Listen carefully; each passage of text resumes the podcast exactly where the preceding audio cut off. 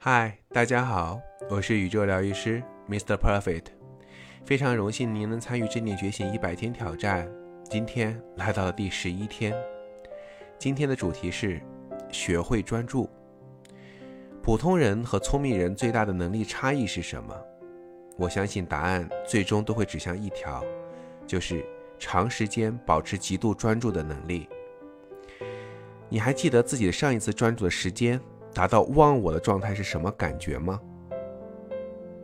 我相信你已经很久没有这样的感觉了吧。谁都会会说活在当下，但真的要做到，并不是一件非常容易的事情。比如此时此刻，有可能你在听校长的作品的时候，一个微信响起，你就会退出去看一下。比如我们一边吃饭。一边看短视频，等等等等，这都说明了专注是一件多么伟大的事情。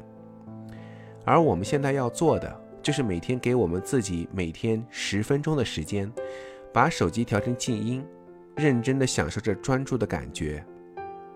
为了更好的帮助大家练习专注能力，校长给大家分享几个在我们生活中就能运用和学习的场景。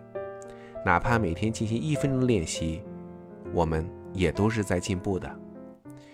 比如说，在走路的时候，我们就要把自己的所有的注意力集中在走路的方式上，感受自己肌肉的运动、拉伸、收缩，感受自己脚底在触地面离开的感觉，感受地上的纹路、温度，伴随着走路调整自己的呼吸。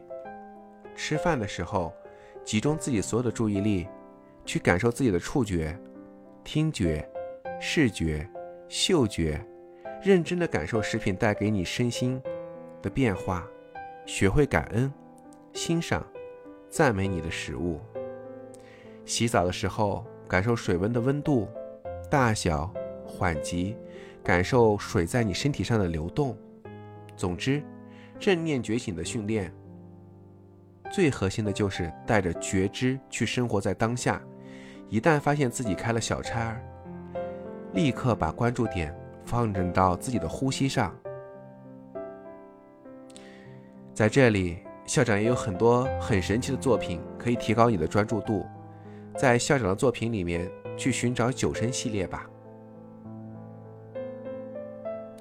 那么，我们今天就开始今天的专注练习，感受。每一个声音的频率，我是校长，感恩您的支持。